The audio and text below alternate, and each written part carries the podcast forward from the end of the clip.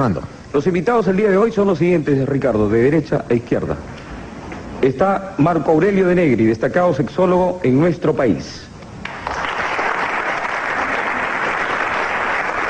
En segundo lugar, el monseñor Ricardo Durán Flores, obispo del Callao. Ya tiene hinchada. Ana María Portugal, del movimiento feminista Flora Tristán. El señor Armando Robles Godoy, destacado cineasta nacional, Ricardo. Y el doctor Luis Justi La Rosa, profesor de la Facultad de Medicina de la Universidad Mayor de San Marcos. Señoras y señores, pornografía segunda parte. A raíz del programa de la semana pasada, comenzó a sonar el teléfono, cartas, personas que llegaron a conversar con nosotros sin sacar cita, simplemente porque querían expresar su opinión, algunas de ellas eh, sugiriéndonos que invitáramos a sectores que no estuvieron presentes en el programa. Otras que querían participar, otras que la cosa no había quedado muy en claro, porque había un solo sector que realmente no, eh, que habló acerca de la pornografía, pero que otro sector ausente definitivamente tuvo que estar para ir en contra de ese mal que según ellos es la pornografía. Para conversar en extenso este tema, tenemos nuestros teléfonos para que ustedes pregunten con María Vallejo y quien habla respondiendo las llamadas telefónicas y este ilustre panel que hoy día debatirá no solamente la pornografía en sí, sino lo que son o lo que pueden ser los medios de comunicación en torno de la educación sexual. Este es un programa que toca ese punto y queremos nosotros hoy día darle la oportunidad a ustedes para que participen. Antes que todo quiero darle la bienvenida a nuestros tres eh, invitados que llegan eh, por primera vez a debatir este tema. Monseñor Durán, muy buenas noches. Queremos hacerle una pregunta de cajón. Para usted, ¿qué es la pornografía? Ante todo, saludo a todos muchas gracias por esta invitación. Pornografía, yo no vi, el, no vi el programa anterior, adelanto, pero me hicieron algunos comentarios. Viene del griego, de la etimología, del griego porné, que es prostituta, y grafein, que es escribir. Entonces, la ya se entiende de muchos años, la descripción de la prostituta. O hay un sentido peyorativo, porque la prostitución no es buena, que es el abuso del sexo, no únicamente el comercio sexual, es el abuso del sexo porque la prostitución, para cualquier persona, en mi criterio de sentido común, no puede ser aceptada porque es la denigración de la mujer, es usar a la mujer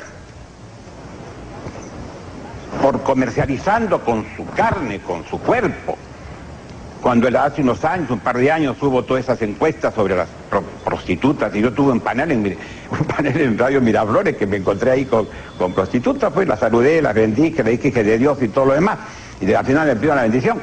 Nadie quería seguir la prostitución, es modo de vida. Porque en mi criterio, consciente, la prostitución es mala. Entonces, eso es lo que significa etimológicamente. La descripción del abuso del sexo tratando de incitar al sexo malamente. Porque de facto salga una incitación para el sexo. Perfecto. Antes que todo, perdón, eh, monseñor, quiero, quiero, arreglar un poquito. Sí, quiero arreglar un poquito porque aquí está rozando. Ahí, está bien, ahí está bien. yo acciono mucho. Aquí, perdón, se cayó. Perdón, perdón, monseñor. Ya, Disculpe, este es en vivo. Muchas gracias. Ningún programa grabado se corte esa parte, pues pero estamos en vivo. Ya. Tenemos llamadas. Me han oído, ¿no? ¿Me han oído? Sí, no, está perfecto, lo han oído perfectamente, pero había un golpecito ahí que podía alterar. Tenemos la opinión en estos momentos de la señora Ana María Portugal del movimiento feminista Flora Tristano. Señorita. Ana María Portugal. Ana María, ¿cómo estás? Muy buenas noches, mucho gusto de tenerte aquí. Ana María, queremos escuchar tu opinión. ¿Qué es para ti la pornografía? Bueno, yo creo que la pornografía es eh, el resultado de una cultura represora de la sexualidad. Por lo tanto, la pornografía eh, reproduce toda una visión eh, distorsionada de lo que es la sexualidad y lo que es el sexo. Y por lo tanto no refleja para nada lo que las feministas reivindicamos mm, para todas las mujeres. Eso como primera cosa yo creo que es importante, porque yo creo que eh, la pornografía, como yo digo, al ser expresión de una cultura represora de la sexualidad, eh, reproduce en sus expresiones más conocidas toda una visión, eh, yo diría, unilateral de lo que es la sexualidad desde el punto de vista de los hombres. Bien, gracias Ana María Portugal. Nuestro invitado, el doctor Luis Justi La Rosa. La misma pregunta, solamente para situarnos, y ya el público conoce la opinión de Marco Aurelio de Neri en torno a la definición de esta palabra, igualmente la de Armando Robles Godoy, y aquí está el doctor Justi. Adelante, doctor. Yo considero también de que eh, pornografía es el abuso desordenado del sexo. El sexo en sí no es nada censurable, nada malo. Dios puso el sexo en todo ser humano. Hay desnudos en el Vaticano. En Roma, en la Capilla Sistina, en el Vaticano, existen desnudos que han sido pintados por Miguel Ángel, que han sido pintados por Rafael, en fin, por grandes pintores. El sexo en sí no es malo. El abuso desordenado del sexo es lo que nosotros eh, entendemos por pornografía. Y por eso que las Naciones Unidas han condenado específicamente la pornografía, porque conduce a una degeneración del ser humano gradualmente. Y por eso también que me dio mucho gusto en el programa anterior, que lo vi en su integridad, de que sin tener mayor conocimiento técnico ni científico del sexo, todos los encuestados se daban cuenta de que la pornografía era dañina a su salud, a su salud moral y a su salud física. Me perturba el cerebro, decían varios de los encuestados. Por consiguiente, no se necesita ser ningún especialista, ningún científico, ningún sexólogo para saber perfectamente que la pornografía hace daño a la salud moral y física de la juventud. Bien, gracias. Señores, le damos la palabra a Marco Aurelio de Negri. Yo propongo que no sigamos este programa después de lo que acaba de decir el señor Justi. Porque si para enterarse de que la pornografía hace daño no se necesita ninguna preparación, ningún conocimiento, ninguna investigación, ¿para qué estamos aquí? Entonces, sinceramente, yo creo que podemos conversar de fútbol mejor. No, sinceramente, no. Yo, yo no venía a polemizar con nadie, en absoluto, porque me dijeron que había habido protestas o algo así con respecto a este programa. Esa sería la última razón por la cual hubiera venido este programa yo. He venido porque creo que no quedó en claro el asunto de la pornografía, pero eh, he traído el libro rojo de Mao, me declaro maoísta en un punto muy concreto, y es en el siguiente. Este libro es la edición de Pekín del año 72, citas del presidente Mao Zedong. Este libro ha circulado mucho aquí, de modo que cito esta edición, página 244. ¿Qué dice Mao? Dice, quien no ha investigado no tiene derecho a hablar. Aunque esta afirmación mía ha sido ridiculizada como empirismo estrecho hasta la fecha, no me arrepiento de haberla hecho. Al contrario, sigo insistiendo en que sin haber investigado nadie puede pretender el derecho a hablar. Hay muchos que apenas descienden de la carroza, comienzan a vociferar, a lanzar opiniones, criticando esto y censurando aquello. Pero de hecho todos ellos fracasan sin excepción, porque sus comentarios o críticas que no están fundamentados en una investigación minuciosa no son más que charlatanería. Esto dice el señor Mao Zedong. Ahora le voy a decir una cosa muy curiosa para beneplácito de Monseñor Durán, que está aquí presente. Esta es la Biblia, una edición muy buena, Bober Cantera, Biblioteca de Autores Cristianos, publicada por la editorial católica sobre los textos hebreo y griego. Bien, si uno lee acá el eclesiástico, el, el capítulo 18, versículo 19, ¿qué dice? Antes de hablar, infórmate. La Biblia. Bueno.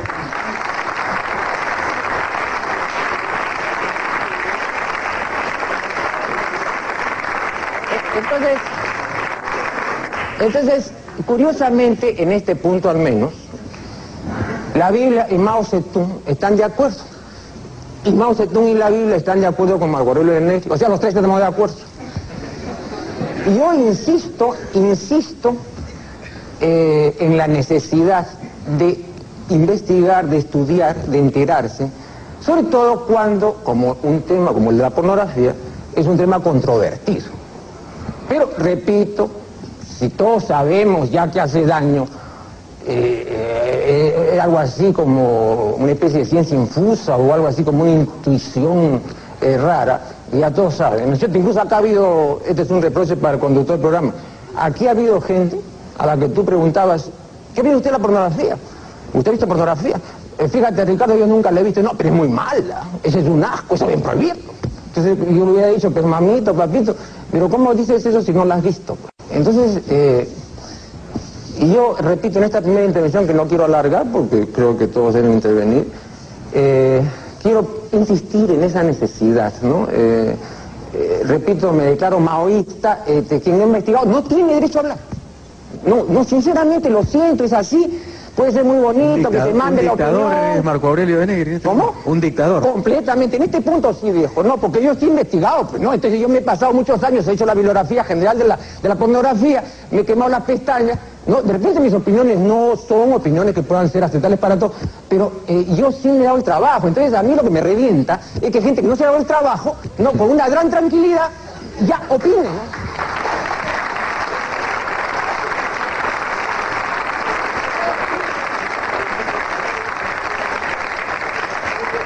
Bueno, yo creo que esto es como una especie de intuición. La gente dice, para mí es mala la pornografía sin conocerla.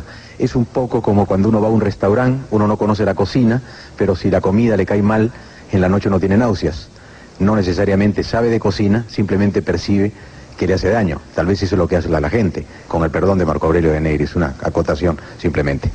Eh, las palabras de Armando Robles, que la semana pasada no eh, pudo definirlo pornografía y nos llamó una señora que también se tomó la molestia de recurrir al diccionario Armando y dice, eh, le voy a agradecer señor Belmont le alcance esta reflexión al señor Armando Roble Godoy. Eh, en mi diccionario recurrí también a buscar las palabras y encontré que pornografía era obra literaria o artística de carácter obsceno, busqué obsceno, obsceno es lascivo, impuro, lascivo, propenso a los deleites carnales, impuro, no puro. Por lo tanto, deduce ella, y lo pone, pornografía es la representación gráfica de los placeres carnales. ¿Qué opinión te merece este comentario, Armando? Bueno, yo sigo siendo pues un ardiente partidario de los placeres carnales, que en mi caso no implica necesariamente que sea partidario de la pornografía. Sigo sí eh, reconociendo eh, públicamente y más públicamente que este programa difícilmente encontraré otra palestra que no sé lo que es pornografía. Sigo sin saberlo. He dedicado toda esta semana a estudios profundos sobre la pornografía ¿no? y me declaro completamente ignorante de lo que es pornografía. Pero junto con mi ignorancia, arrastro la ignorancia, en primer lugar, de todos los que me acompañan en el panel, aunque no les guste la idea, y de todos los ilustres ciudadanos que creen que saben de pornografía sin haberla estudiado. Yo pienso que el debate, que puede ser muy interesante, y una de las razones por las que me ha traído acá, es no solamente pontificar, sino aprender. Y pienso que el debate eh, debe ser, si es que debe ser algo, eh, ajeno por completo a lo que yo llamo conceptos terminales. Si vamos a proceder con una secuela, de, con, una, con, una, secuencia eh, prolongadísima de, conceptos terminales, en los cuales algo es malo porque sí y algo es bueno porque sí, entonces no vamos a ninguna parte. Porque lo que debemos hacer precisamente, creo yo, es estrujar la cabeza para llegar a conclusiones. Yo quisiera simplemente terminar esta primera intervención poniendo una cosa que a mí personalmente me interesa. A mí, francamente, la pornografía me aburre. Me aburre la pornografía. Me aburre la pornografía, la he estudiado mucho, la he practicado, y después, ahorita mismo voy a explicar cómo la he practicado, y creo que algo he estudiado, en eso estoy de acuerdo con Marco Aurelio. Quien no ha estudiado una disciplina, apoyarse, ya sea en palabra de Dios o en la sagrada opinión eh, de los entrevistados en la calle, me parece una pérdida de tiempo. Porque eh, yo vi las entrevistas de ayer y lo, único que prueban estas entrevistas, estas encuestas en la calle, es el terrible grado de ignorancia y de incultura en que está la población. Y el objeto de este programa no es aprender de esas entrevistas, sino enseñar a esos entrevistados que están simplemente emitiendo opiniones a priori. Daba, daba risa ver pues a estos este, criollitos, pues este, pajizos y jacarandosos camino al, camino al Le París o de regreso del Le París de ver pues una película pornográfica, decir que sí, que la pornografía ablanda, ablanda el cerebro. A esos señores habría que explicarles que lo único que ablanda la pornografía es el pene después de la eyaculación, ¿no? Pero no el cerebro, ¿no?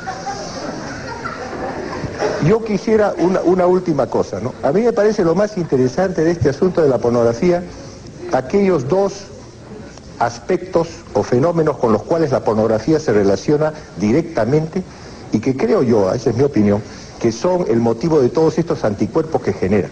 Uno es la masturbación, fundamental, y el otro es la censura.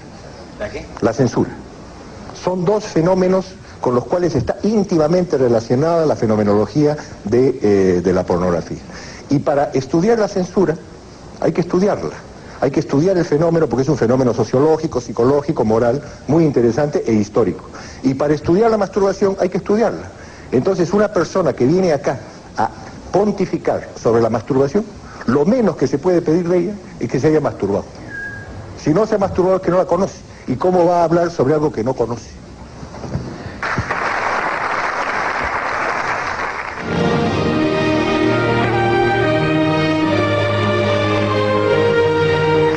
Monseñor. Realmente, aunque no haya pretendido el doctor de Negri insultar, ha insultado. Porque decir que aquí no tiene derecho de presentarse quien no conoce el tema, estoy de acuerdo con Mao Zedong y con Perico de los Palotes y con el y con quien lo diga. Lo que él tiene que probarme es si yo no conozco el tema. Esto tendría que probar él. Y yo para conocer un tema no tengo que meter, yo para conocer el barro no tengo que meterme en el barro. Yo para combatir la droga, como he hecho marchas contra la droga y la pornografía, no tengo que meterme a, tomar droga, porque hay modos inteligentes de conocer por los efectos, porque siendo recién ordenado.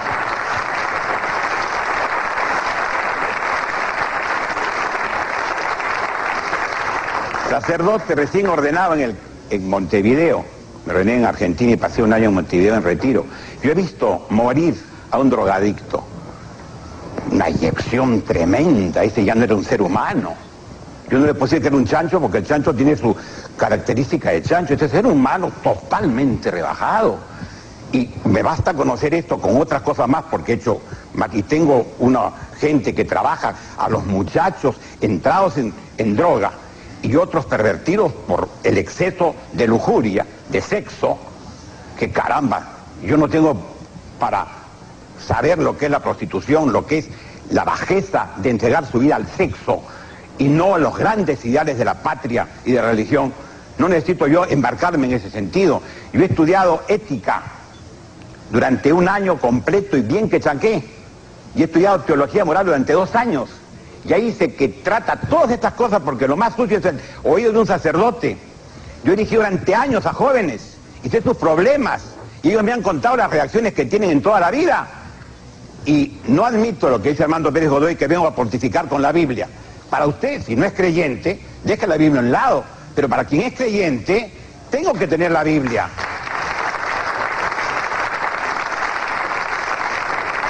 ¿Ustedes creen que yo, que voy a cumplir ya 70 años, y llevo de religioso y he cumplido mis votos, 53 años, voy a ser tan estúpido, tan caído del nido, de entregar mi vida a los pobres principalmente, a la gente, a los que necesitan de mí, que yo renunciaba a tener una familia porque bastante ganas que he tenido de tener una familia, pero me habían llamado padre cinco, seis o seis hijos o siete, pero me llaman padre tantísimo. Mañana parte el cuarto grupo de la Cruz Blanca, 200 niños.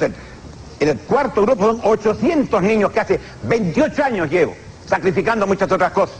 Y entonces yo no puedo defender a la juventud cuando veo cómo la pornografía como tal, como la he definido yo, que para mí sí es definición clara, de que lo que incita al sexo y que degrada al joven usando mal el sexo, si lo usa bien, muy bien. El sexo lo ha puesto Dios, como dice el doctor eh, Justi, lo ha puesto Dios, ¿cómo va a ser malo? Sin sexo no viviríamos nosotros, sin sexo no tendríamos madre, ¿Y qué hace la pornografía? Corrompe a la mujer, la prostituye y es una vaciedad hacer el Día de la Madre honrando a la mujer cuando a la mujer después se la usa únicamente para su propio placer. Pasan 15, 20 hombres sobre esa pobre mujer llamamos madre. Sin mujer no tendríamos nosotros vida. Por consiguiente, la pornografía, que es el abuso, si no es abuso, sino uso, magnífico, pero excita al abuso del sexo. A esto llamo pornografía. Perdón, Ricardo. Muy bien. Muchísimas gracias. Doctor Justi. he escuchado al señor Armando Roble Godoy que él dice que se declara un gran partidario de los placeres carnales. Yo creo que todos estamos interesados en nuestra patria en defender la familia, porque la constitución del Estado peruano dice que la familia es la célula básica de la sociedad. Y de la familia salen los buenos ciudadanos, obreros, empleados, profesionales, lo que fueren. Por consiguiente, para defender la familia, tenemos que estar prevenidos contra todo aquello que destruye la familia. Y uno de los factores que destruye la familia son esos placeres carnales de que habla el señor Robles Godoy, o sea, un sexo desordenado, no un sexo dirigido al amor, a la familia, a la estabilidad del hogar, no, sino al placer carnal por el placer carnal. En eso yo estoy totalmente en desacuerdo con el señor Robles Godoy. Por otra parte, él ha afirmado una cosa que realmente me sorprende. Él dice que no puede hablar de masturbación quien no se ha masturbado. ¡Qué absurdo! Los médicos no podríamos hablar de las enfermedades venéreas.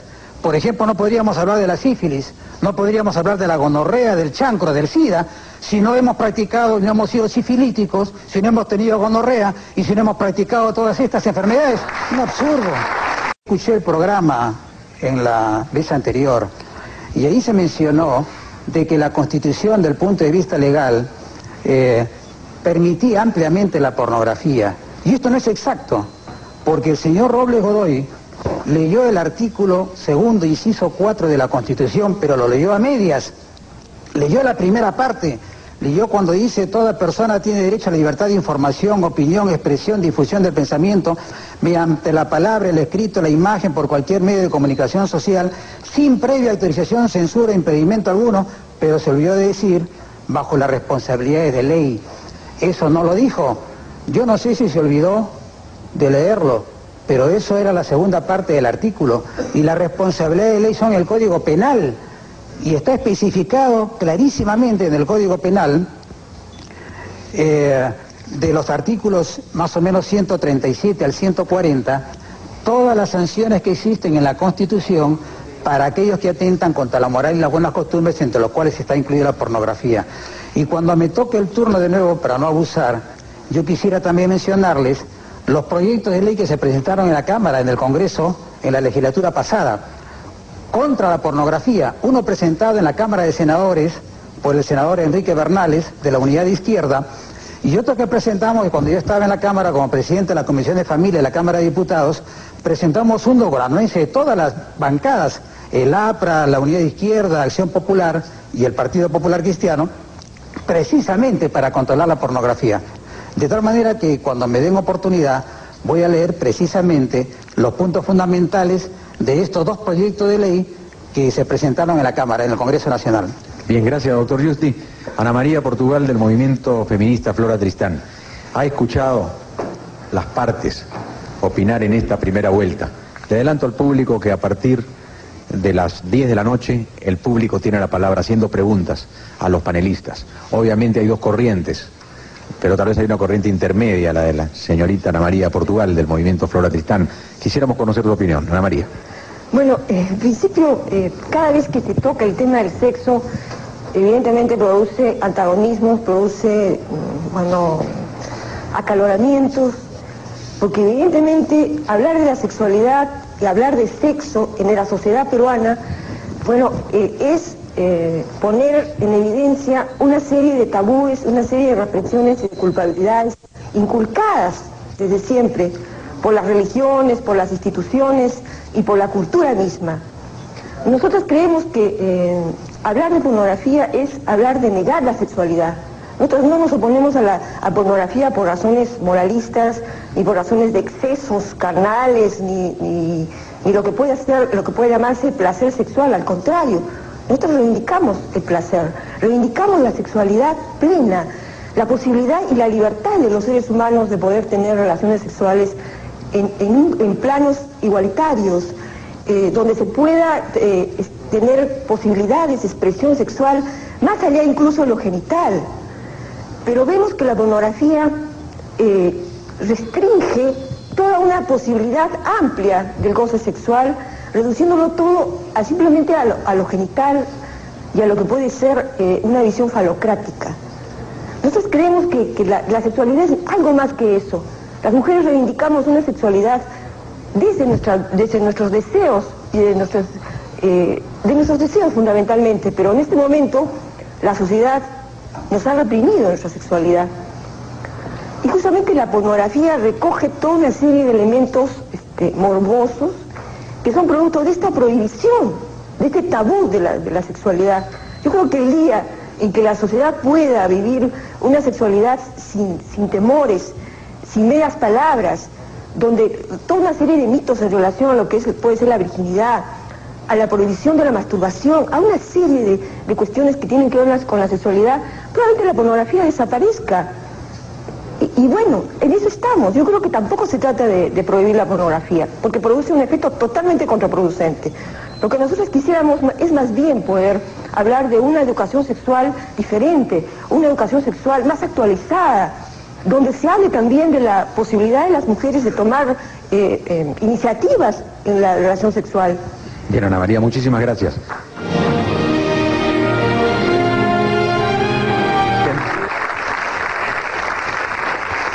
Que ustedes puedan participar si es que algo tiene que decir y poder acotar en determinado momento. Ya tengo un poco de, temor de preguntarle a Marco de Negri si seguimos con el tema o no seguimos con el tema.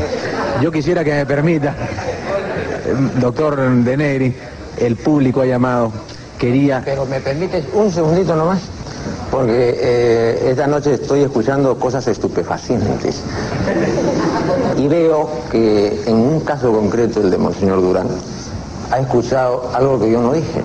Él dice, y, consta, yo cuando vine acá eh, me propuse y además pretendo este, eh, aferrarme a esa determinación me propuse no discutir con nadie ¿no? y meterse en polémicas porque entonces eh, eh, el, asunto de la pornografía queda pues fuera del tapete y entonces no, no, es muy bonito para la galería, se metió con el otro, el otro se metió, o sea, está muy bien, pero eso no va a ningún sitio.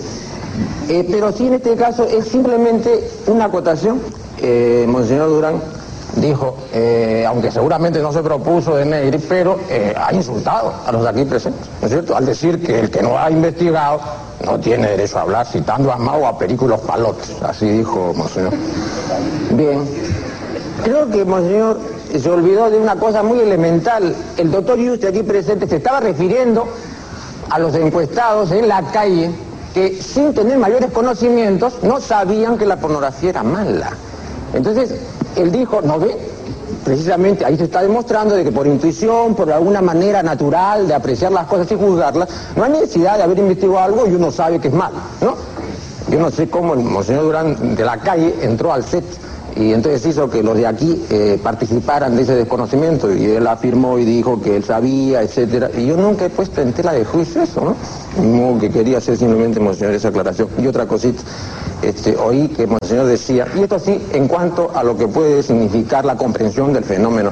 Hoy decía que la pornografía es un mal uso del sexo. que incita. O que incita, muy bien. Pero ahí está el problema. Si se dice así, de una manera tan general, mi querido Ricardo, mi querido Monseñor, no, verdaderamente es una manifestación de estima. Eh, hay muchísimas cosas, muchísimas cosas, y le podría mencionar algunas, que al margen de, de- la pornografía propiamente dicha, eh, pueden ser excitantes para una persona en determinado momento. Entonces, eh, le voy a mencionar el caso que mencionaba el doctor Vites, por ejemplo, de una mujer que siempre concurre al hipódromo, no porque fuera aficionada a la hípica, sino porque cuando los caballos entraban en la recta final se excitaba tremendamente y cuando llegaban, bueno, prácticamente pues tenía un gozo extraordinario. son cosas muy particulares, otra persona se excita eh, tremendamente matando arañas, etcétera. Entonces, entonces si vamos por ese lado, si vamos por ese lado, eh, vamos por ese lado, ¿de qué se trata? No de impugnar lo que dice, simplemente de pedirle, ¿no? Gentilmente que eh, particularice, que, que especifique eh, qué tipo de incitación y cómo se produce esa provocación sexual, ¿no? En relación con la pornografía, porque decirlo de una manera general, repito, muchísimas cosas pueden provocar sexualmente, ¿no? La ¿Qué pornografía. opinión, señor, le merece a estas alturas de, de la conversación, Vamos, ya cuando en falta... primer lugar agradezco la aclaración del doctor porque como él gesticula y hizo así, yo me sentí aludido. No capté la relación porque no fue explícita con aquellos de la calle, que sin embargo pueden hablar de sus experiencias personales. En cuanto a lo que el doctor dice, ya sintéticamente hablando, yo realmente le indico, doctor, que por el caso que usted diga de que personas especiales, por tal o cual cosa es motivo de incitación, ya verá ella qué le pasa. Yo estoy hablando de la pornografía como el término no, general de las personas. Hay cosas que el sentido común dice, miren, cuando yo hice esa marcha con la primera marcha con la, la pornografía, el alcalde, el alcalde no, sino el prefecto del Callao me trajo un alto así de revistas que decomisó, por amor de Dios. Yo ya pues tengo cerca de 70 años, ¿no? Ya he pasado muchas cosas. Pero qué dibujos tan bajos. La palabra obsceno se aplica aquí, entendiéndola como se entiende. Qué denigración de la mujer. En eso, no en otras cosas, estoy de acuerdo con nuestra señorita Portugal. En otras cosas no, pero en esto sí. Indudablemente que es...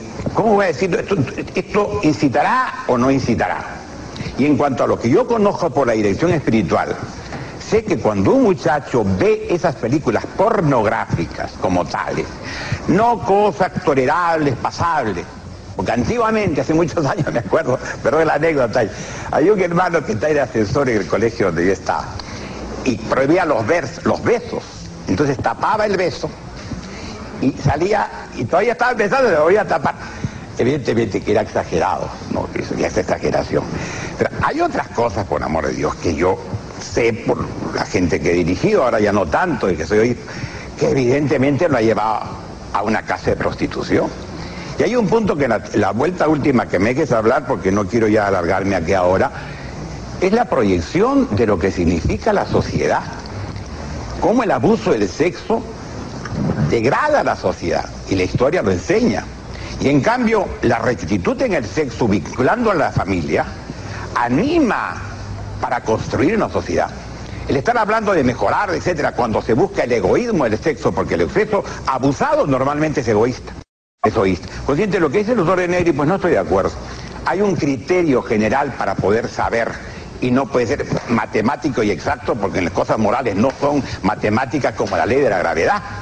No, pero se, se- conoce ya bien la razón de la censura, que es una que Roble Godoy, el señor Roble ha dicho, de ponerse un poco de acuerdo. Yo no tengo inconveniente si es que hay tiempo. Pero hay otro aspecto también ya que he dicho, no es únicamente el problema de la masturbación. ¿Cuántos muchachos salen de estas películas? Y lo que tratan es de no de respecto del amor libre que defiende las, la señorita esta Tristán o Flora Tristán, que ya no estoy de acuerdo, por supuesto. Pero voy a esto, es persuadir a la chica, porque salen tan excitados que no se van a la prostitución y, y entonces terminan con la cantidad de muchachas que están embarazadas antes de tiempo. Y, y no me van a decir que cuando salen de estas películas, que se han revuelto tres en una cama, gran flauta, por amor de Dios.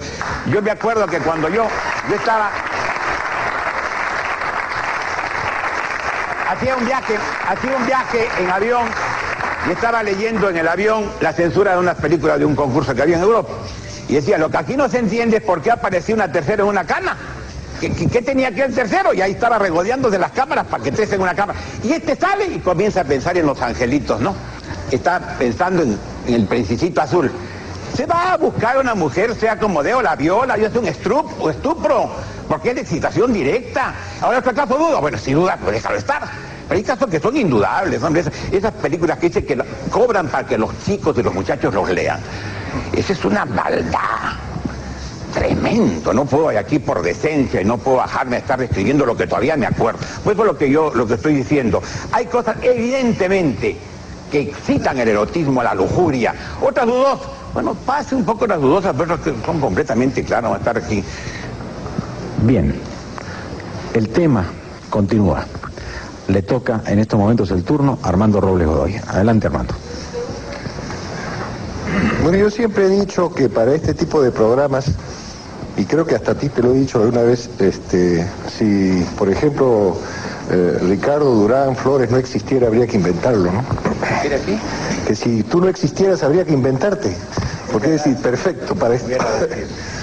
Eh, lo mismo puedo decir en cierto sentido con Justi la dos aquí a mi derecha, ¿no? O sea, estoy, estoy rodeado por dos elementos indispensables en este tipo de programa. Es un mano a mano sensacional. No, muchas gracias por, por- por permitirme que esté en medio, ¿no? Es un poco obsceno porque es un trío, ¿no?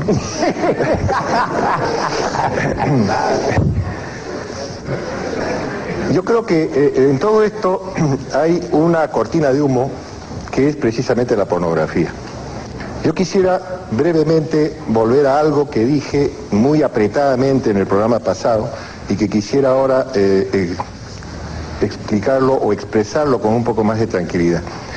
Yo pienso que el sexo, como todo en el ser humano, tiene diversos niveles. Eh, creer que el hombre es lo que es por su naturaleza me parece un concepto completamente retrógrado. El hombre es lo que es precisamente por su artificialeza, por su capacidad de trascender lo natural, de ser artista, es decir, artificial, en el mejor sentido de la palabra. Y pienso que con el sexo ocurre lo mismo. El sexo es un arte, el erotismo es un arte, es un derecho. El placer es una de las eh, facultades, de las, yo diría, recompensas más positivas y más eh, increíblemente maravillosas que nos ha dado quien sea que nos ha creado. Yo creo que nosotros debemos luchar por reconquistar el derecho al placer. Digo que la pornografía es una cortina de humo porque la pornografía disfraza el hecho de que lo que en realidad está en el banquillo de los acusados cada vez que se discute de este tema es el sexo y el erotismo. Y se le mete en una olla mezclada con la pornografía, etcétera, etcétera, y se califica el sexo no en función de aquellas eh, vivencias que son propias del sexo y del erotismo, fundamentalmente el placer y lo que el placer significa en cuanto a la posible evolución del ser humano, rodeando el sexo de otras cosas y de otros valores que le dan carta de ciudadanía. Yo pienso que así como en todo lo demás hay diversos niveles en el ser humano, en el sexo también los hay. Y desgraciadamente, la pornografía es la mala moneda. La pornografía es precisamente la moneda inflacionaria que desplaza, en lo, cualquiera que sepa un poco de economía me va a entender, desplaza a la buena moneda. Si hubiera una educación sexual, pero no, no, no, no, no, sexualería, un término que, que yo inventé para explicar lo que se llama educación sexual, que no es educación sexual, sino sexualería. Si hubiera efectivamente una educación sexual pragmática, un ejercicio del erotismo, un desarrollo del arte del erotismo, la pornografía no cabe. La pornografía sale por la ventana. La pornografía es precisamente la, única manifestación que le queda al niño, al adolescente y al joven en reemplazo de una, sexualidad, de un erotismo que no le es dado.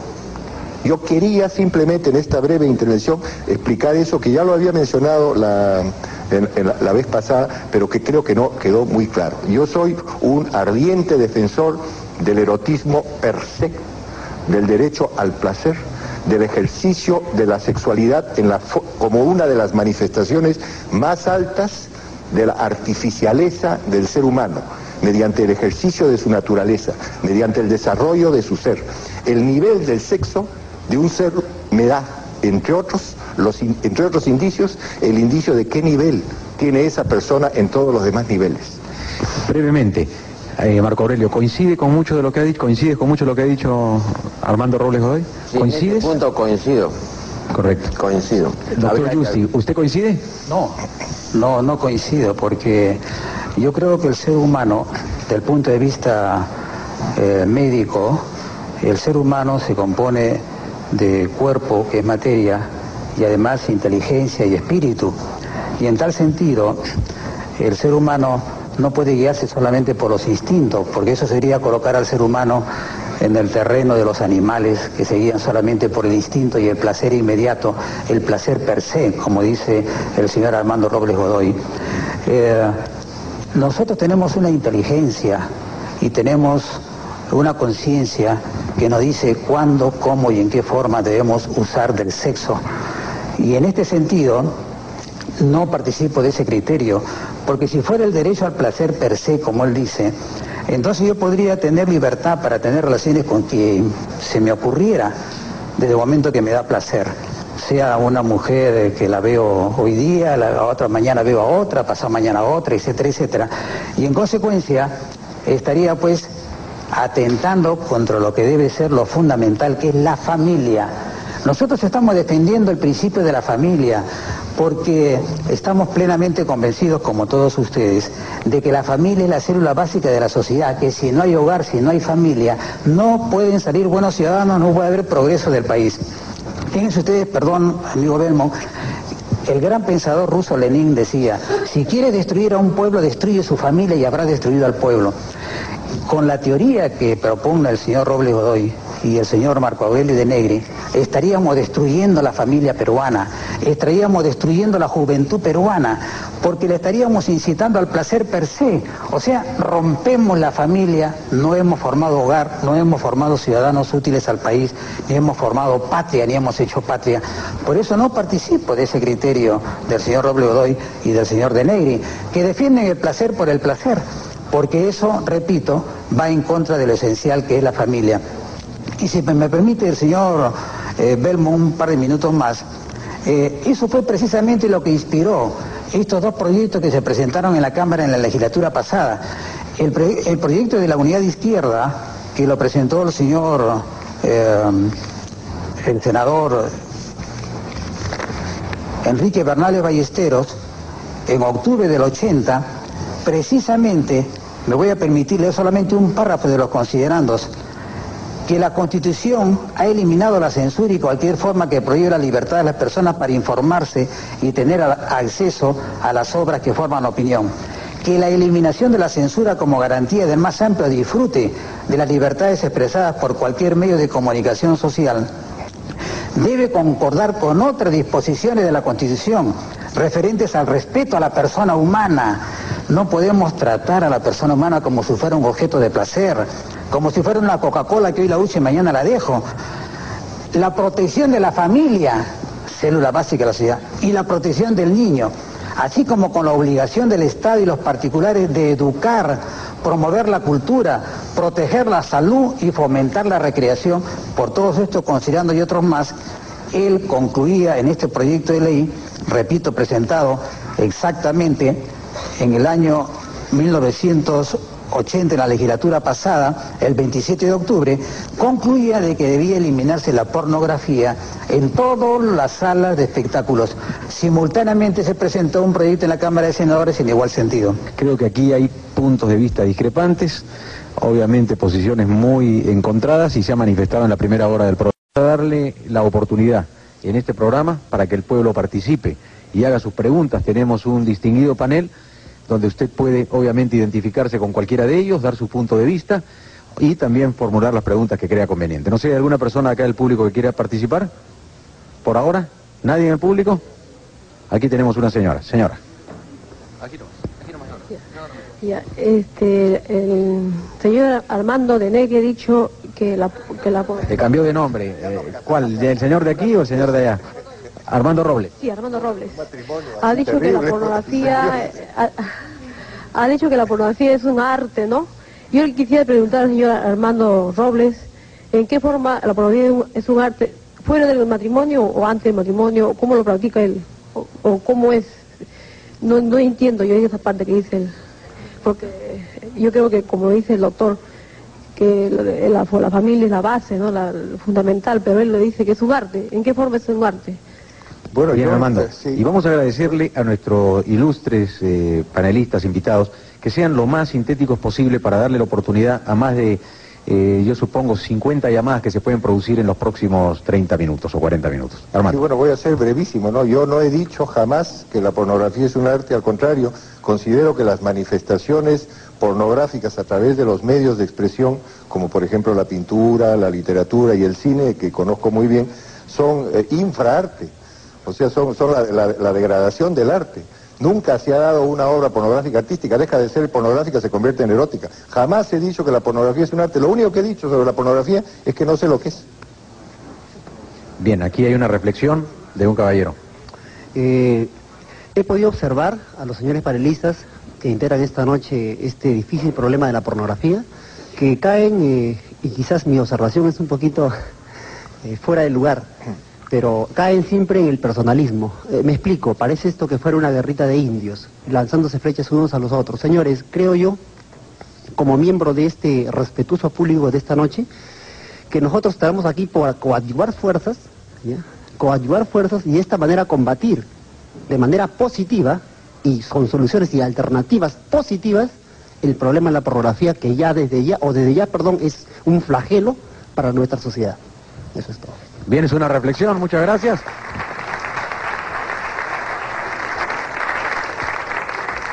Marco Aurelio, ¿alguna reflexión? ¿El comentario del caballero?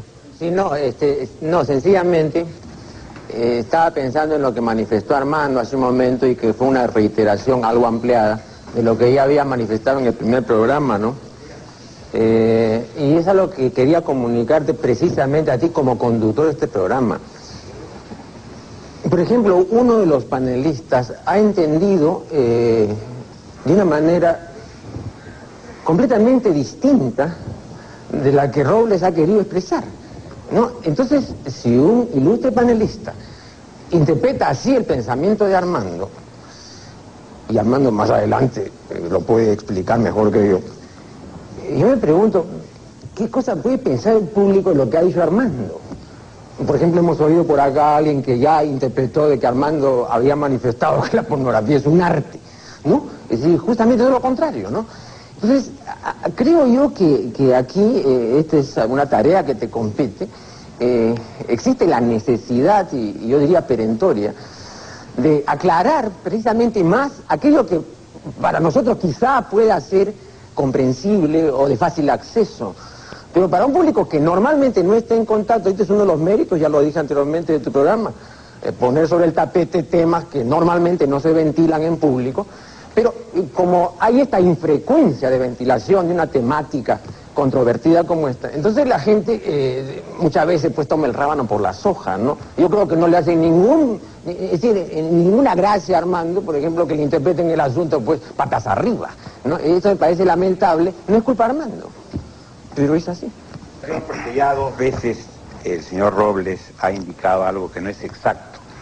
Yo he hablado, al hablar de pornografía, es el abuso, no el uso. Porque le estoy poniendo una connotación y digo, lo que incita al abuso del sexo. Pues queda muy claro que no me estoy diciendo ni una cortina de humo, ni medieval, ni nada, ni nada cosa por el estilo. Es el abuso. Y digo que el abuso uno se da cuenta cuándo es abuso y cuándo es uso.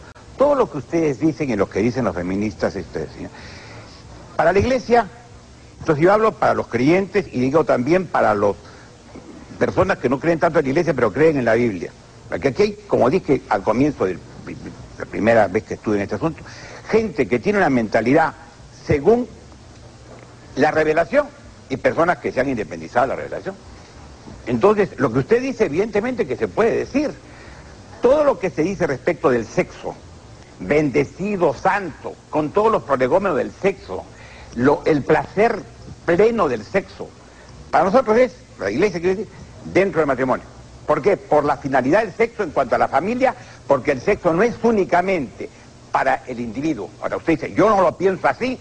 Magnífico, pues usted lo piensa así, pero no diga entonces que usted está dentro del pensamiento cristiano antiguo. Otro punto importante, que perdóname que termine porque es un asunto yo considero importante. Pues yo no estoy hablando en contra del sexo, estoy hablando en contra del abuso del sexo y de incitar a ese abuso del sexo. Aquí la cosa es bastante clara. Podemos entrar después en otros aspectos, pero esto que quede muy claro porque eh, lo ha repetido ya tres veces o cuatro veces y trata un poco como de mandarnos pues al conservadorismo, etcétera, son recursos. Pensemos y razonemos. Estoy en un ángulo religioso. Usted está en otro ángulo. Entonces, yo digo, usted en ángulo perfectamente. Pero el, otro punto. Todo lo que está indicado de que se barre la pornografía y todo lo demás, eso si no existiese lo que también en el ángulo religioso llamamos el pecado de origen que nos ha hecho proclives al mal, que lo cual lo dice San Pablo en el capítulo 6. Dice, no admito San Pablo, no lo admita, pues. Y lo decía Ovidio, cuando decía, veo lo mejor y lo apruebo, Ovidio meliora, provoca y sigo lo peor. Entonces, ¿en qué pasa? Que es utópico lo que usted señala en la realidad.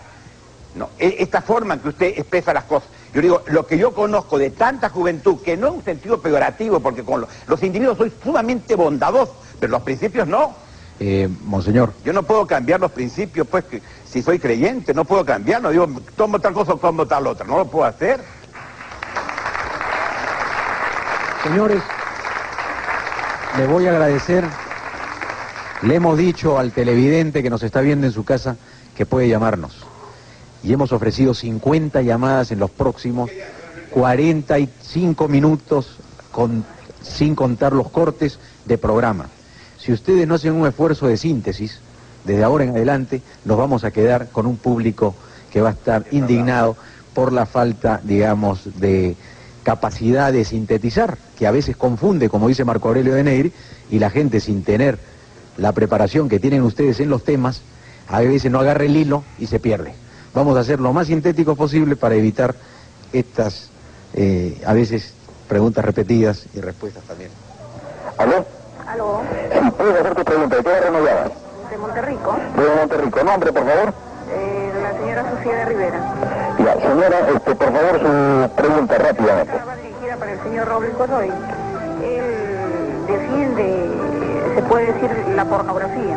Entonces, eh, yo quisiera saber si dentro de la pornografía se, se puede calificar el transvestis- transvestismo y la homosexualidad masculina, y si la practicó. Bien, gracias. Bueno, dicen si practi- practi- practicaste el homosexualismo y el travestismo, pregunta. ¿Y la otra cuál era? Había otra pregunta por ahí. Bueno, con esa creo que es suficiente.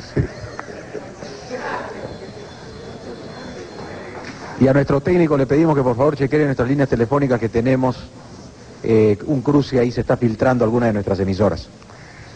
Muy a mi pesar confieso que no he practicado el homosexualismo. Y digo muy a mi pesar porque yo considero, dentro del universo eh, erótico que yo, que yo creo comprender, el, bisexualismo del ser humano es una etapa mucho más elevada. Tengo miedo de que se me desmaye Justi acá al ladito, ¿no? Pero hay, hay, asistencia pública por ahí. Ah, bueno, él es médico, así que se puede autoatender. Este, considero que el bisexualismo es una etapa de evolución sexual del ser humano. Yo confieso que desgraciadamente nací muy pronto. Quizás si hubiera nacido hoy día, este, a- a- iría camino del bisexualismo. El travestismo nunca me ha gustado. Me parece que la ropa femenina es un poco rara. La masturbación sí la he practicado y la practico. Considero la masturbación como una, una, una forma de erotismo. Eh, soy, eh, eh, para no escandalizar tanto a Ricardo Durán, soy respetablemente casado, tengo 40 años de matrimonio, dos hijas muy bien educadas, un nieto, soy familia, ¿no? Y sin embargo tengo todas estas ideas.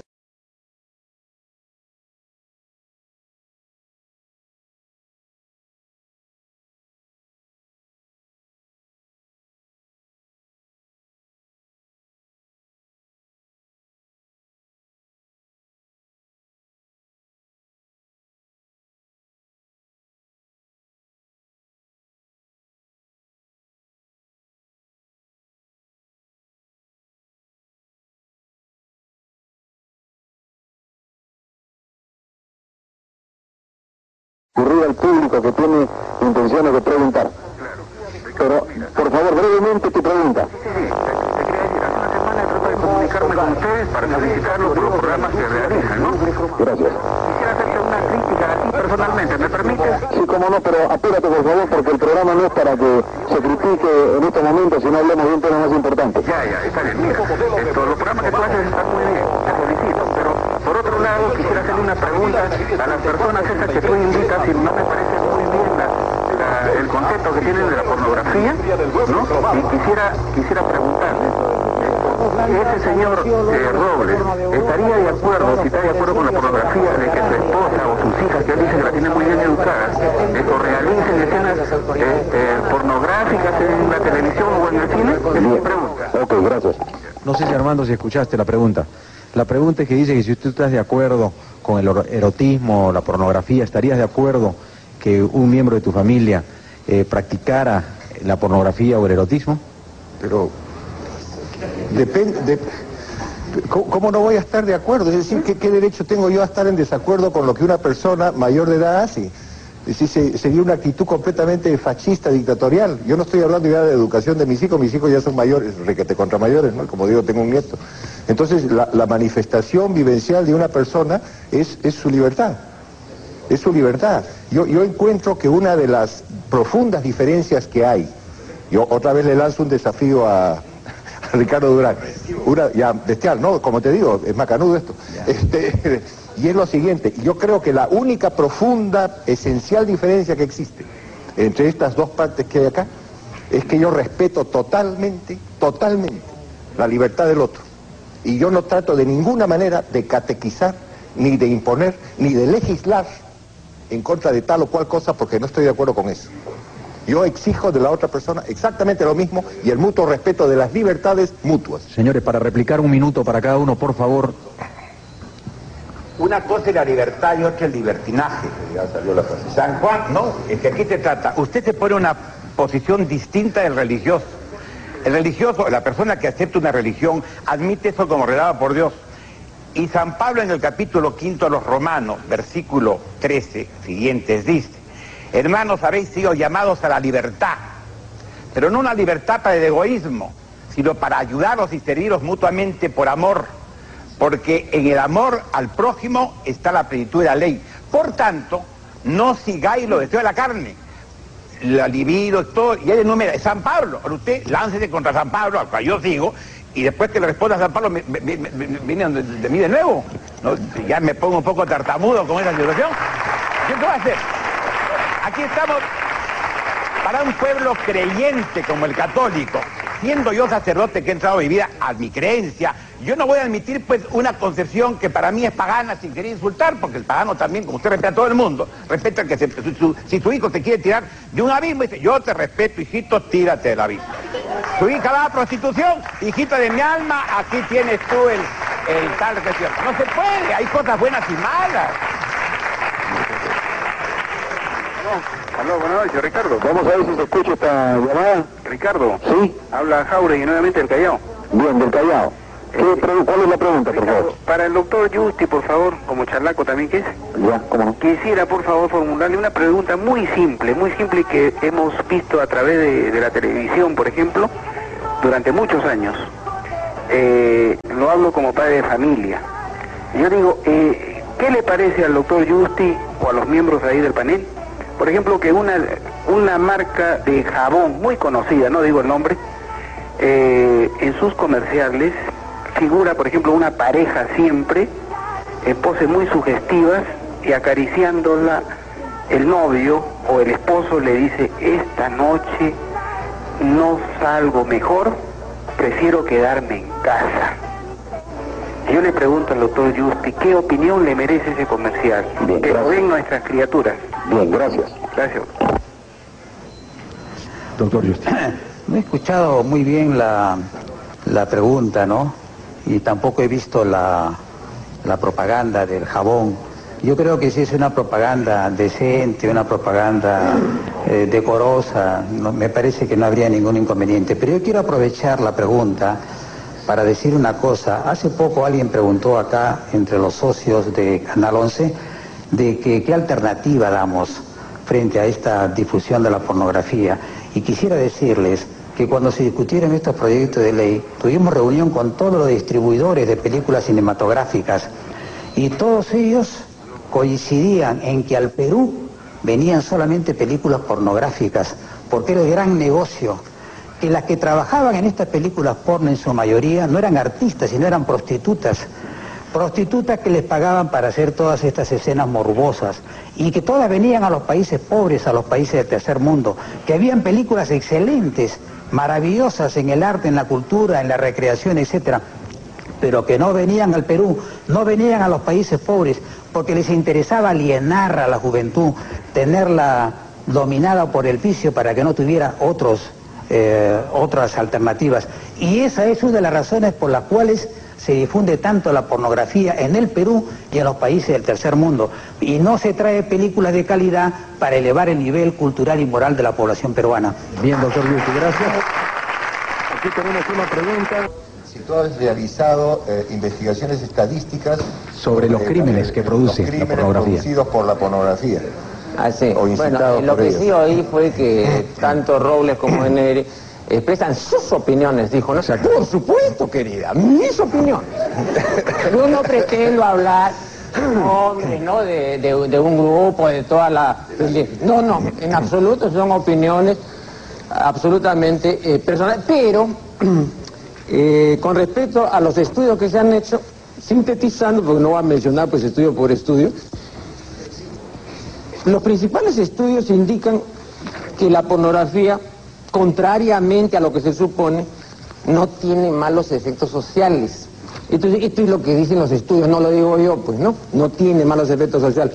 Por supuesto, si se parte de la premisa de la cual parten todos los que no han investigado el asunto, de que la pornografía es mala, de que es un asco, de que afecta el cerebro, de que hace perder calcio, de que el fósforo se va. Bueno, si se parte de ese punto de vista, lógicamente la pornografía promueve la prostitución. Eh, A propósito de prostitución, monseñor, oí decir por ahí al principio, ¿no? Este, usted mencionó la etimología, efectivamente la etimología griega de la palabra se refiere a las prostitutas, ¿no? Y entonces, monseñor dijo, eh, ya, con esto solo, nosotros nos damos cuenta de que es un término peyorativo, ¿no? Eso dijo, ¿no? Es buena. no, un momentito, pues. Usted se estaba refiriendo a la A la- etimología griega. Entonces yo entiendo de que usted estaba refiriendo, monseñor, a la prostitución en Grecia. Pero ¿quién le ha dicho, monseñor, que en Grecia se consideraba así la prostitución? Hay una confusión entre la concepción cristiana, que considera, como usted lo manifestó, peyorativamente la prostitución, y la concepción griega. Había escritores como los atenienses que escribían sobre las cortesanas de Atenas, eh, eh, había eh, eh, pintores pornográficos como Pauser que pintaba cortesanas, etcétera. Eh, no, no, no, no estaban este, tratando un, un asunto peyorativamente, ¿no? Entonces este es el sentido recto, no, era una simple acotación, ¿no?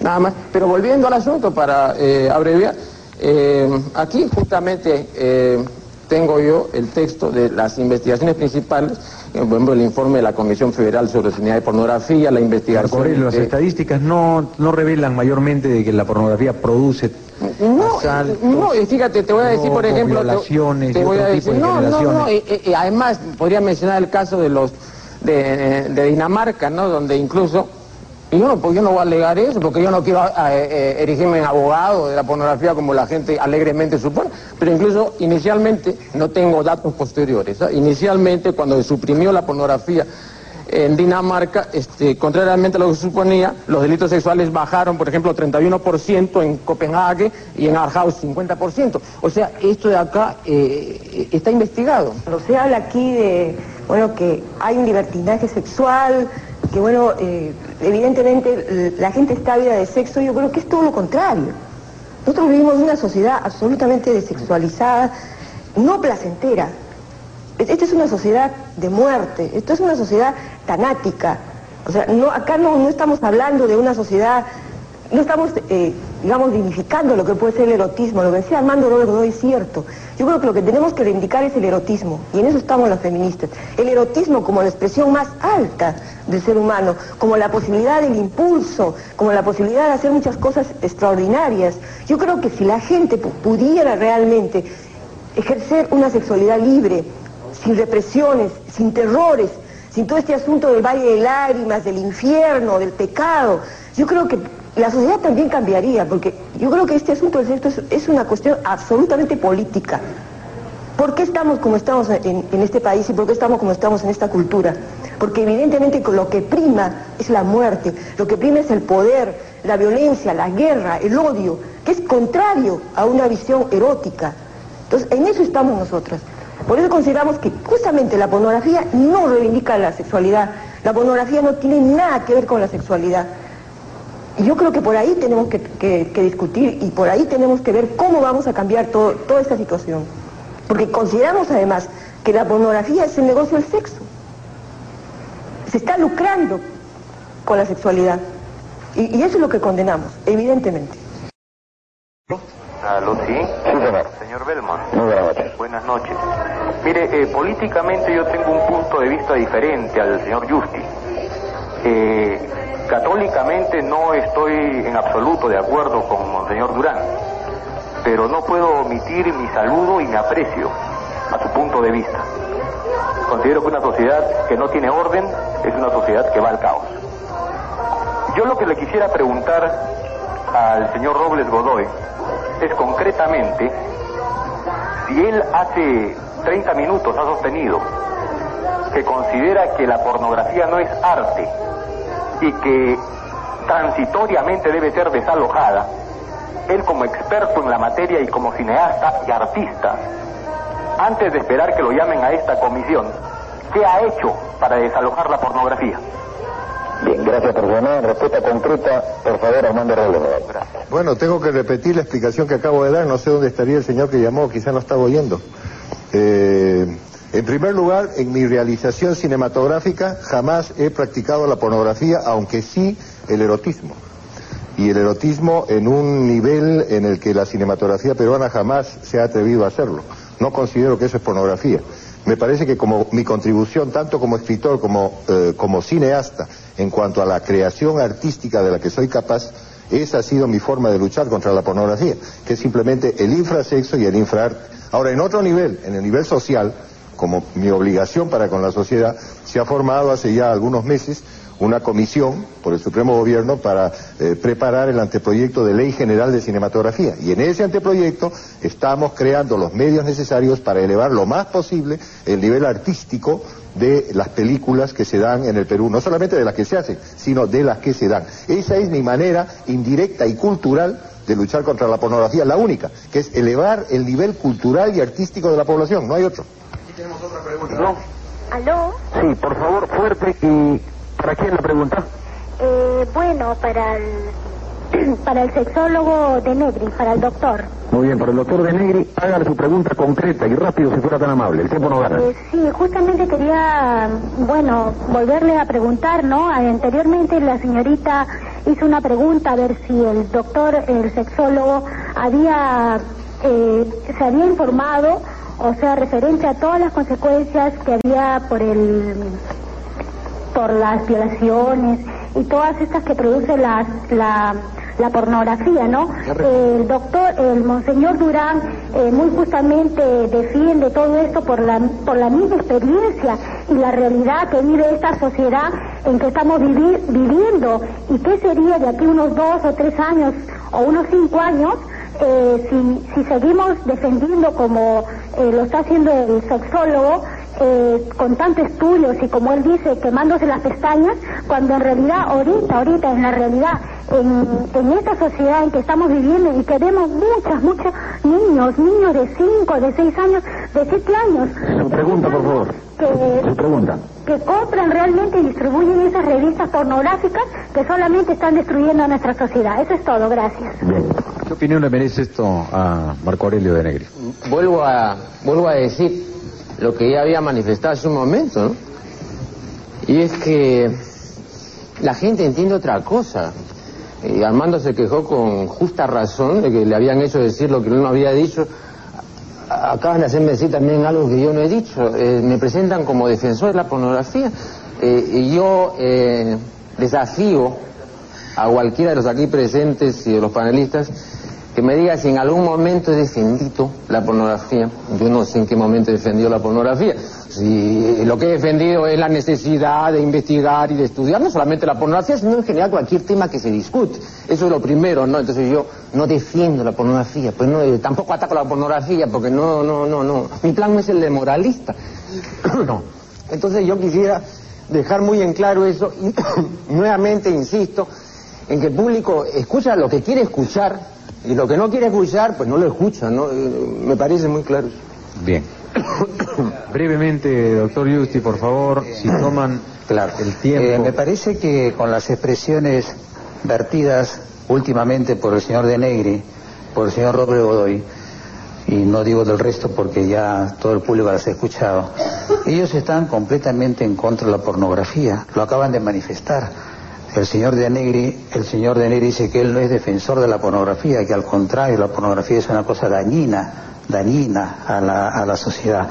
Y el señor, el señor Roble Godoy dice que es la manifestación más baja de la sexualidad y que él no quiere hacer de ninguna manera cine pornográfico, sino que al contrario, los cineastas se han puesto de acuerdo para que no se malogre a la juventud con el cine pornográfico que lo traen por el negocio y al contrario, van a traer películas buenas, películas recreativas que eleven la cultura del pueblo peruano.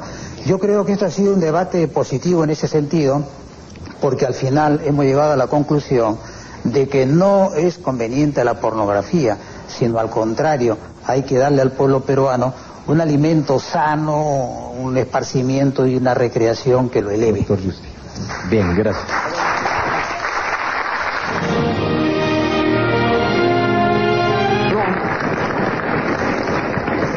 ¿Aló? Sí, buenas noches. Buenas noches. Ricardo. Sí. Sí, Ricardo, fíjate. Este, Qué claridad. yo quiero hacer una, una reflexión al doctor Justi, como ex parlamentario, Sí. ¿no? Él ha, ha leído parte de su, de su proyecto que presentó contra la pornografía, ¿no?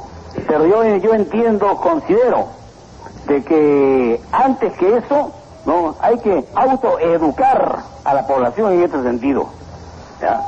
Porque, como tú bien sabes, se- hay, hay revistas por acá, por allá, cinemas que dan películas pornográficas y todas esas cosas. Pero todo eso, ¿no? Está como contra, contraviene contra los principios de la, de la moral.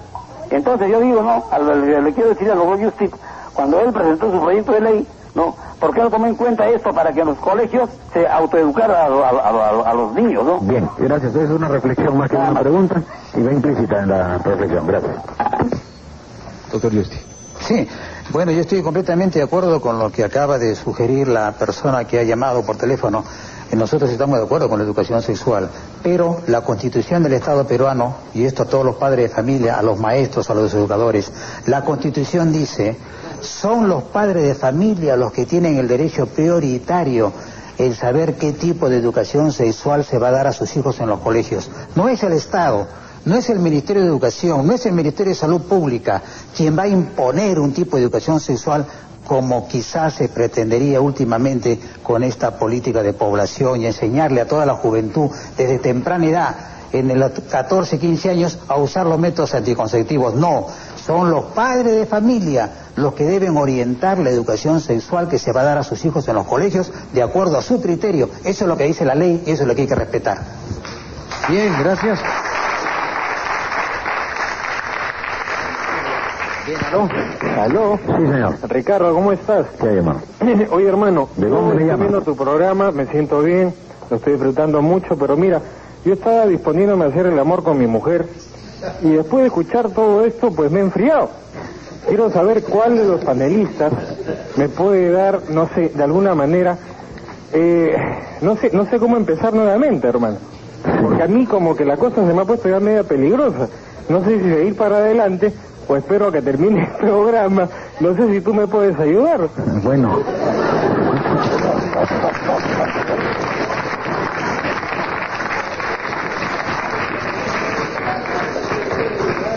Lamento mucho no poder ayudarte.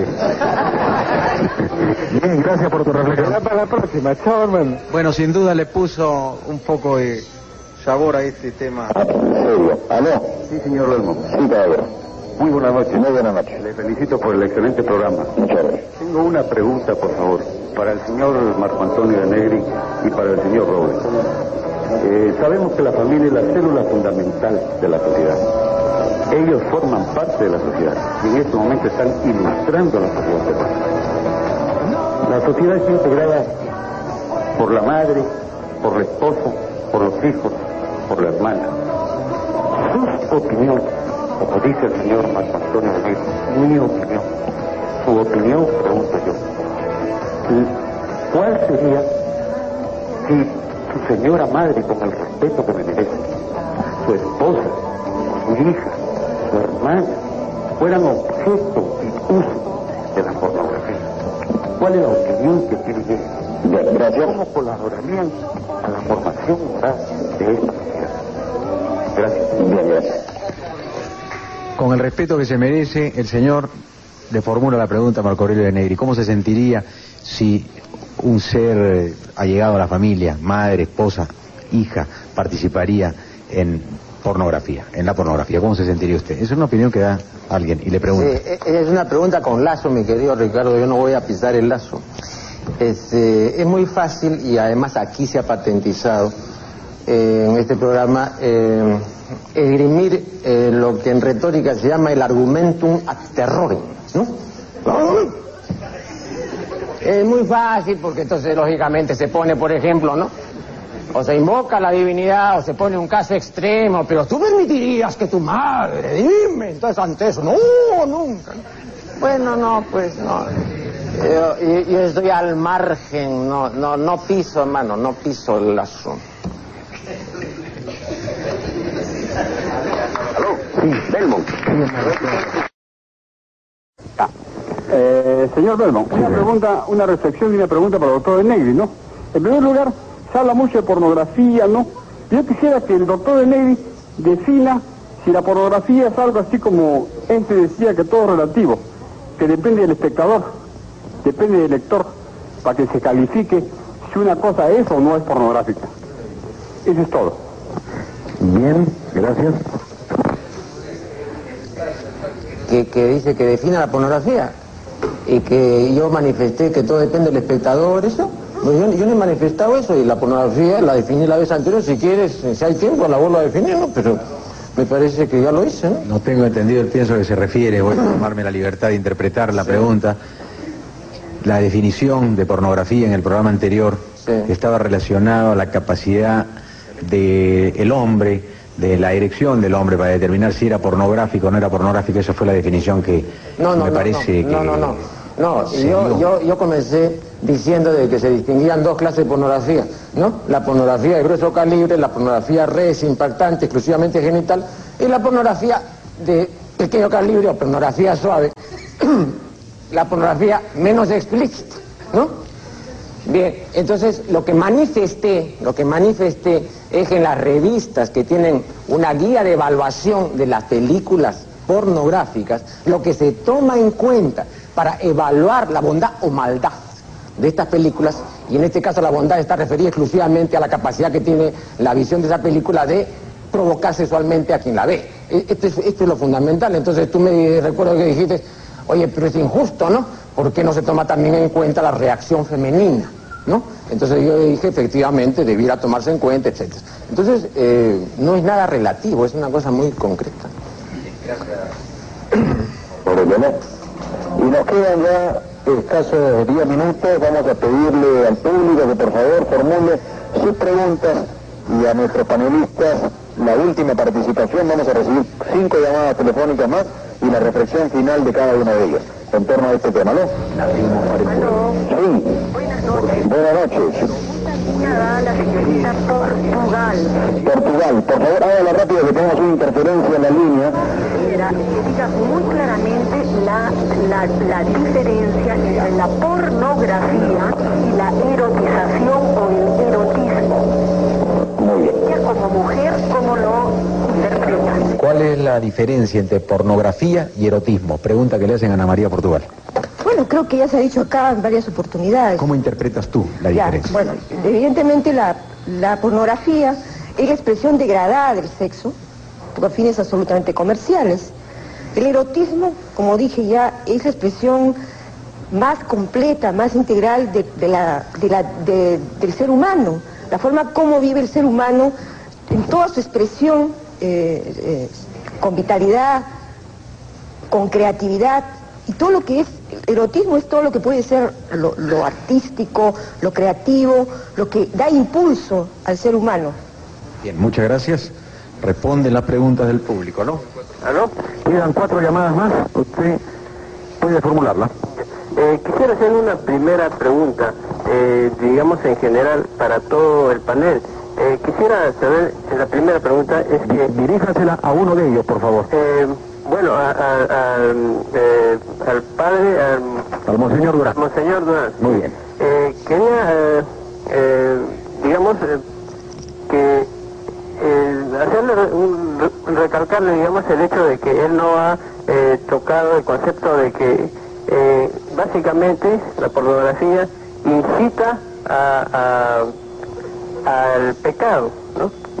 Y, de hecho la pornografía es un pecado, porque, eh, bueno, en la, Biblia dice que las obras de la carne son adulterio, fornicación, inmundicia, lascivia, etcétera, y, eh, la pornografía induce a esas cosas. es decir, quien induce al pecado ya de hecho está cometiendo un pecado. Bien, esa es una reflexión, responde el padre Durán, el monseñor. Evidentemente que para el creyente, para el no creyente, el que piense como quiera, pues no, induce al pecado. Y hablamos de la pornografía no en Grecia antigua, sino acá, con el sentido de palabras griegas. Eso lo digo por el señor Denegri. Entonces, es un pecado, es una transgresión. Si admitimos el orden moral, y en el orden moral lo bueno y lo malo, cuando se hace mal uso de algo en cualquier es malo. el mal uso del sexo es malo. Ahora, yo aquí no defino cuál sea el mal uso, sino cuando es mal uso. Porque he dicho desde el comienzo que pornografía es lo que incita al mal uso del sexo. Por cierto, es pecado, evidentemente. Y pero voy a decir una cosa, yo no he dicho no fornicar, eso no lo inventé yo. Pregúnteselo pues a Yahvé, a la tabla de la ley, con todos ustedes, pueden averiguar. Es una cosa fundamental entre el aspecto religioso y el aspecto no religioso. No diga, yo no he puesto la ley, después me dice, díganselo a Yahvé. ¿Chao? Aquí tenemos la penúltima llamada telefónica de la noche. ¿eh? Atención, la penúltima llamada telefónica de la noche. ¿eh? ¿Aló? Sí, quería hacer una pregunta, precisamente al doctor Justi. Al doctor Justi, brevemente, si fuera tan amable, nos quedan escasamente cuatro minutos de programa. En el sentido de que parecería como que él está eh, en contra, lógicamente, y creo que eso hay consenso de todos los panelistas, sobre la pornografía. Pero me parece como que él manifestara también cierta oposición a lo que ha mencionado el señor Robles del eh, erotismo. Parecería como que él, por ejemplo, nunca ha practicado el amor sexual eh, y está exento de, de mancha Inmaculado, ¿es cierto o no esta pregunta es directa? Él es un hombre puro. Muchas gracias, ya lo escuchó.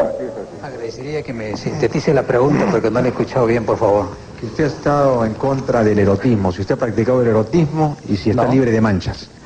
Bueno, mire, vea... Pregunta eh, directa del... Yo, yo me confieso con mi confesor, no me confieso con el público. Eh, pero yo... Así que, pero ya que es mi última, ya que es mi última intervención, eh, simplemente una reflexión final.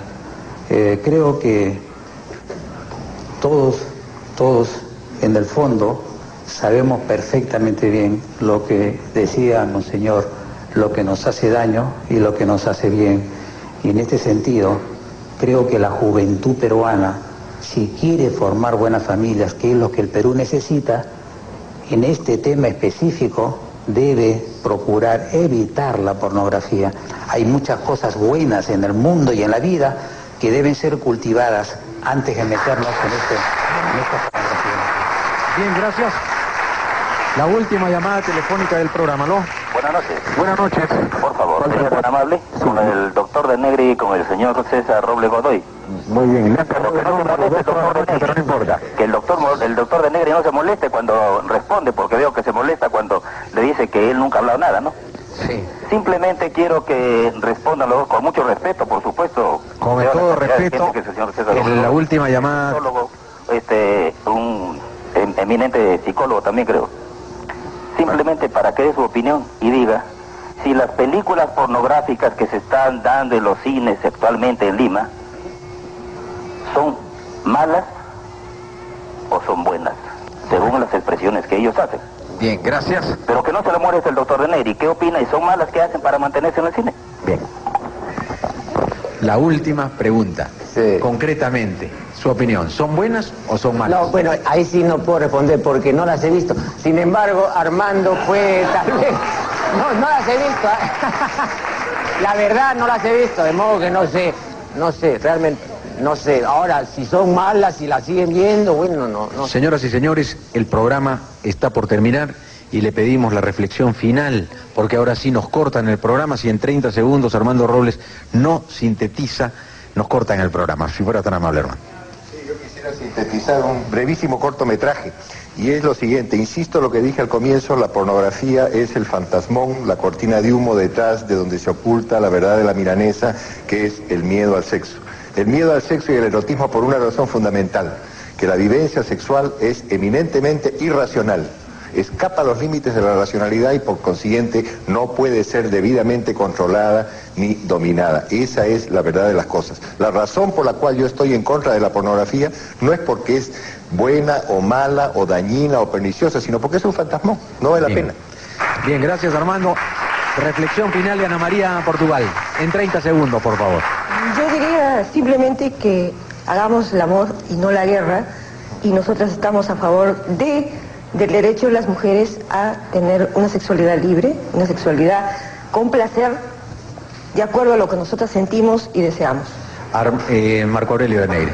Sí, ya estoy ya totalmente confundido. Bueno, eh, insisto en lo que ya manifesté el programa anterior, y en esto coincido nuevamente con Armando, eh, el problema no es la pornografía, el problema es la abismal miseria sexual humana. El problema es la ignorancia sexual, los prejuicios, los tabúes. Eh, eh, el problema, o mejor dicho, el problemón, insisto, es ese. Eh, no es el problema de la pornografía, hay que dejarse de cuentos chinos. No, ya no, no, 30 segundos. Ya bien, muchas gracias.